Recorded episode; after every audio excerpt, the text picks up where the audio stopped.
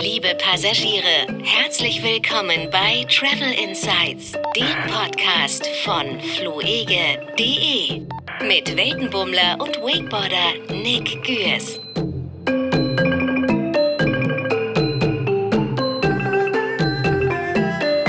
Ja, für welches Geil. Land könnte das denn stehen? Nick, Ich glaube Deutschland. du? Ja, genau, ganz viel.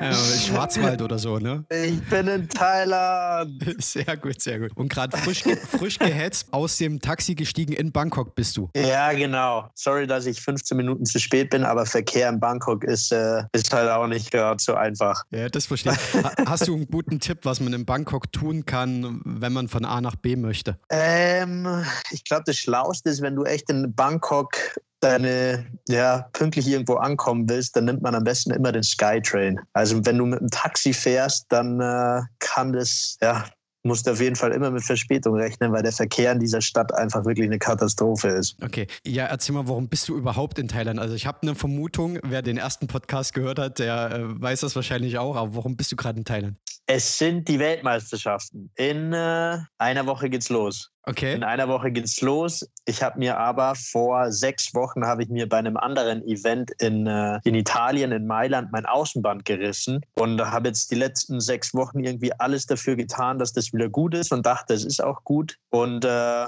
ja, dann stand ich das erste Mal auf dem Wakeboard hier wieder, bin gefahren und habe gemerkt, dass es eben noch nicht so gut ist. Okay. Wir hatten gestern äh, schon mal kurz geschrieben, hast du gesagt, dass es bei dir nicht so gut ausschaut. Sind, sind die Weltmeisterschaften für dich damit jetzt gelaufen oder gibt es da doch noch eine dezente Hoffnung? Ich hoffe, dass es jetzt in den nächsten Tagen noch besser wird. Ich konnte halt jetzt bisher kein einziges Mal ein äh, gescheites Training fahren. Also ich hatte halt die Megaschmerzen immer. Also das ist halt wie, ja, ich fahre halt gerade echt nur mit 50 Prozent und das ist halt bei so einem Event ist das halt leider zu wenig. Mm, Du hast gesagt, du bist da sehr ehrgeizig, du magst nicht verlieren. Ja, Wie ist die Stimmung da bei dir? ja, klar, es ist ätzend, aber mei, was, was soll ich machen? Hilft ja nichts. Oh Mann. Ähm, ich drücke dir auf jeden Fall die Daumen, äh, dass das doch Mhm. Danke. irgendwie was geht. Äh, also, fa- falls du antrittst, du bist nur zu 50 Prozent fit, äh, ja, wer weiß, wie Ja. weit das dann reicht, ja. Wenn du auf Platz 2 kommst, dann Ja. weißt du, mit 100 Prozent wärst du auf Platz 1. ähm, ja, kein, also, äh, ja, tut mir leid, da kannst du jetzt ähm, dir auch nicht viel von kaufen. Ähm, aber du bist trotzdem dann, schaust dir die vor Ort an? Ja, genau. Also ich bin trotzdem vor Ort mit dem, mit dem Team. Also ich bin Team Deutschland, genau. Ah, okay. Also ja. Ach, das Und, ist, äh, ist jetzt nicht nur auf Einzelspielerbasis, sage ich jetzt Nee, mal, sondern äh, Also ja, direkt- doch, doch schon, aber ich starte für Deutschland. Okay. Und die haben, äh, also das sind auch verschiedene Altersgruppen. Da gibt es eben die Pro-Kategorie, wo ich mitfahre.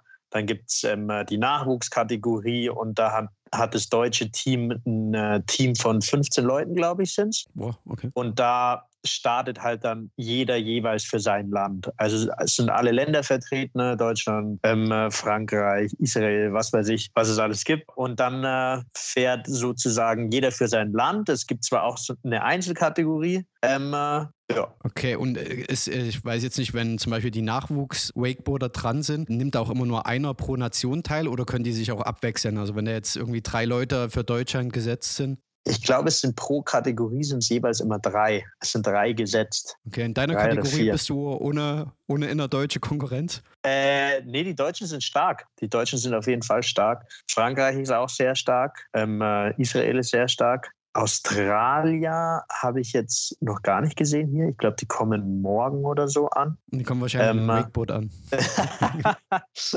ja, ja das sind schon, sind schon ein paar gute Fahrer da. So ist es nicht. Deswegen, ist, es- deswegen meine ich halt auch, äh, 50 Prozent ist halt bei so einem Event einfach zu wenig. Wie groß muss ich mir das da vorstellen? Wie viele Teilnehmer insgesamt? Kannst du das irgendwie Ich, einstudieren? ich glaube, es sind knapp 300 Starter. Also schon viel. Wow, okay. Und das Also alles auf schon, einem äh, Wakepark dann? Genau. Und die Weltmeisterschaft, die geht über eine Woche lang. Mhm. Also sieben Tage lang, dann äh, ist jeden Tag ist eine andere, andere Kategorie dran sozusagen. Ich glaube, die Pro-Man-Kategorie, die startet am äh, 2. äh, November Mhm. mit der Qualifikation und dann äh, ist das Finale am 7. November. Okay. Wie wird das abgehalten? Gibt es da eine Vorrunde? Gibt es da, ähm, weiß ich nicht, ist das nur ein Wettbewerb? Fährt man da nach Punkten? Wie wird das bewertet? Im Endeffekt ist es wie bei einer Fußball-Weltmeisterschaft. Da gibt es halt ähm, äh, Qualifikation, Halbfinale, Viertelfinale, Finale.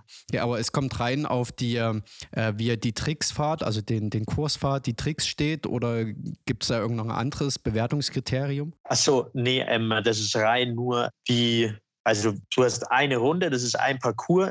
Sozusagen kann man sich das vorstellen wie ein Skatepark im Wasser oder ein Funpark beim Skifahren oder Snowboarden. Und da stehen dann Hindernisse im Wasser und dann hat man eine Runde und in dieser Runde zeigst du einfach deine, deine besten Tricks. Und dann äh, gibt es vier Schiedsrichter und die entscheiden dann nach der Schwierigkeit vom Trick, wie sauber das äh, alles ausgeführt war. Und am Ende gibt es halt dann einen Gewinner. Kann ich denn das irgendwo live verfolgen oder mehr oder weniger live? Es gibt einen Livestream, ja, aber ich äh, weiß den Link gerade nicht dazu. Ja, den, den, können wir noch rausfinden bis zur Ausstrahlung ja. und dann packen wir den ja. einfach mit rein. Das, das fände ich super spannend. Ich bin ja jetzt im Wakeboard-Game drin, ja. Ähm, ja, geil.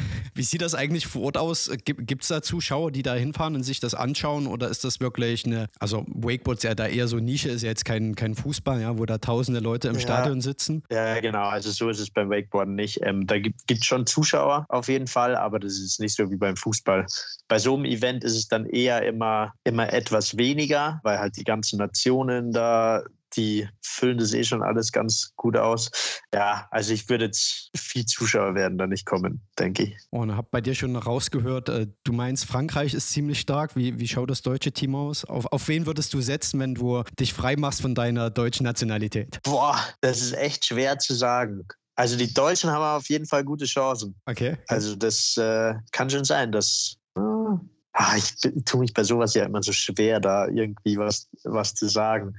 Ähm, äh, also wollen wir jetzt, vielleicht sagst du alles, ja? Und dann nehmen wir im nächsten Podcast, spiele ich einfach das Richtige ein. Äh, und dann tun wir es halt jetzt im Fall richtig gelegt. Ja. Nee, ich sage ich sag jetzt mal, einer von den Deutschen wird es schon machen. Okay, okay. Ja, ich drücke dir die Daumen, dass du da fit bist, da, bis dahin und irgendwie teilnehmen kannst. Ja, ansonsten äh, schaust du damit zu oder schlägst du dann die Karriere als Kommentator ein? Nee, ich schaue dann zu.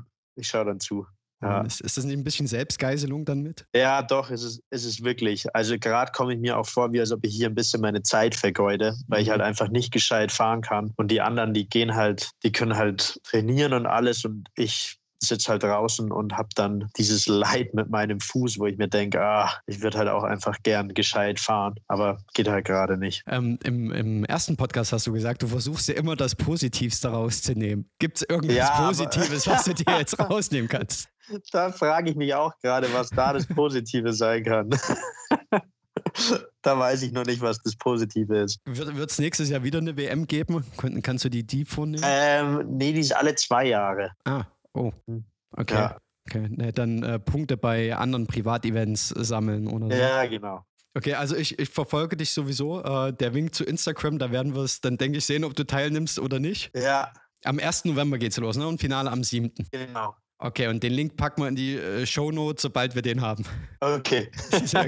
äh, da können wir dich dann live anfeuern, ja. Ähm, ich hoffe, es ist okay, wenn wir vielleicht zu einem freudigeren Thema springen. Wenn du einmal in Bangkok bist, hätte ich da nämlich noch ein paar Fragen an dich. Ja, gerne. Leg los. Und äh, vielleicht mache ich sogar ein bisschen, naja, fies würde ich es jetzt nicht behaupten, ja, aber wir hatten dich nämlich vor Jahren äh, hier am 29. Januar 2020 hatten wir dich schon mal interviewt, aber nur so schriftlich zu Bangkok. Und ich werde mal so ähnlich die Fragen stellen und dann mal schauen, ob sich in den Jahren was geändert hat oder nicht. Ja. Das machen wir nach einer kurzen Pause.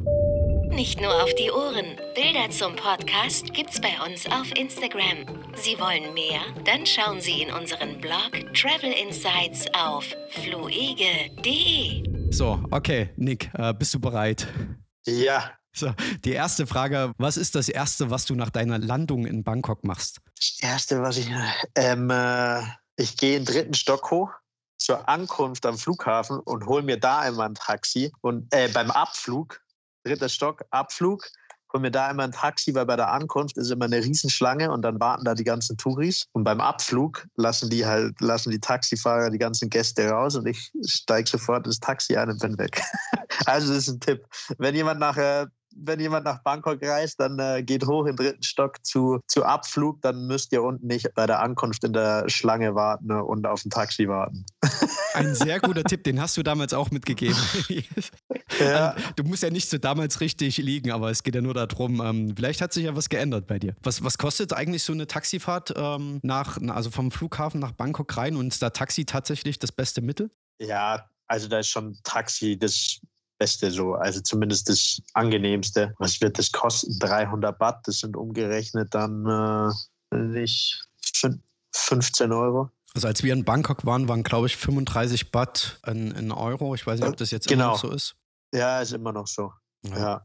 Okay, ja, äh, da gibt es deutlich heftigere Preise, wenn man vom Flughafen. Ja, also Ta Taxifahren in äh, Thailand ist echt sehr günstig. Ja, aber wie wahrscheinlich ist das, dass du im Stau stehst?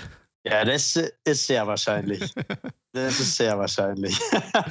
Gibt es so Themen mit Taxifahrern, die man immer anschneiden kann, ähm, mit denen man sich unterhalten kann? Ähm, äh, boah, kannst Glück haben und kannst einen Taxifahrer erwischen, der wo wirklich gut Englisch spricht. Und dann kannst halt auch Pech haben und einen Taxifahrer erwischen, der wo kein Wort Englisch spricht. Ähm, Quatsch er dich ich, dann trotzdem voll? Mh, hm, es geht ich kann, ich kann ein paar Wörter auf Thai, das finden die dann auch immer witzig so.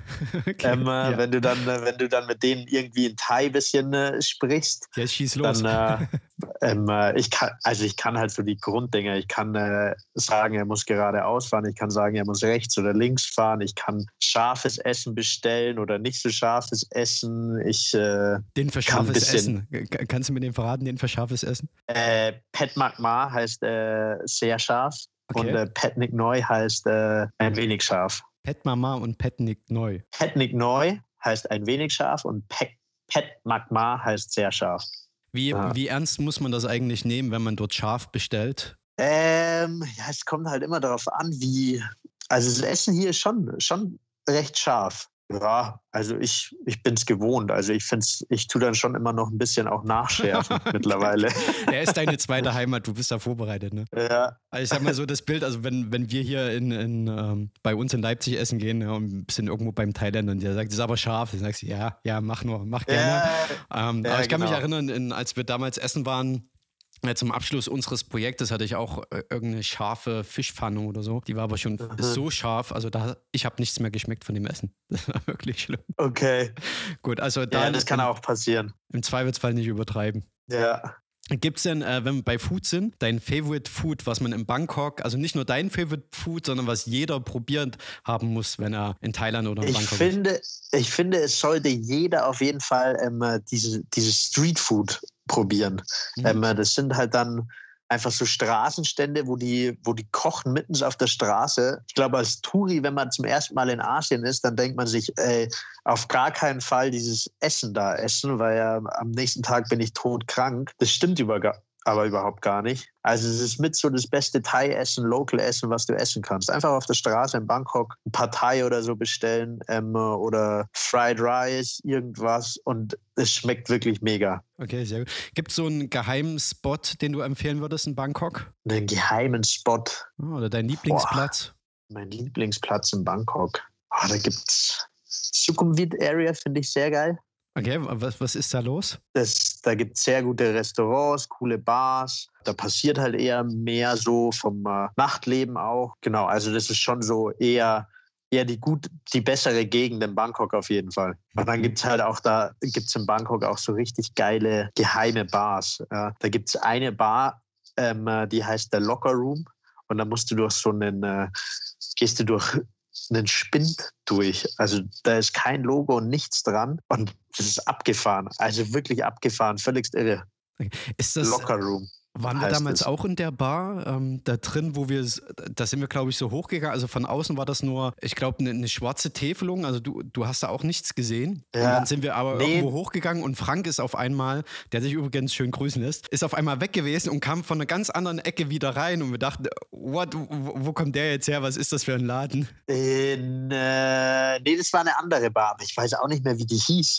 Oder Rabbit Hole, kann das sein? Irgendwie. Also Rabbit mehrere, Hole, stimmt. Mehrere ja, standen so Rabbit Hole hieß es, wo wir davor gestanden sind und haben dieses Ding erst mal zehn Minuten gesucht und keiner hat es gecheckt, wo genau, diese Bar ist, weil das einfach nur so eine Holzwand war. Ja, richtig unscheinbar, ja. aber okay, Locker Room. Also Bangkok scheint der Platz für so stylische Bars zu sein.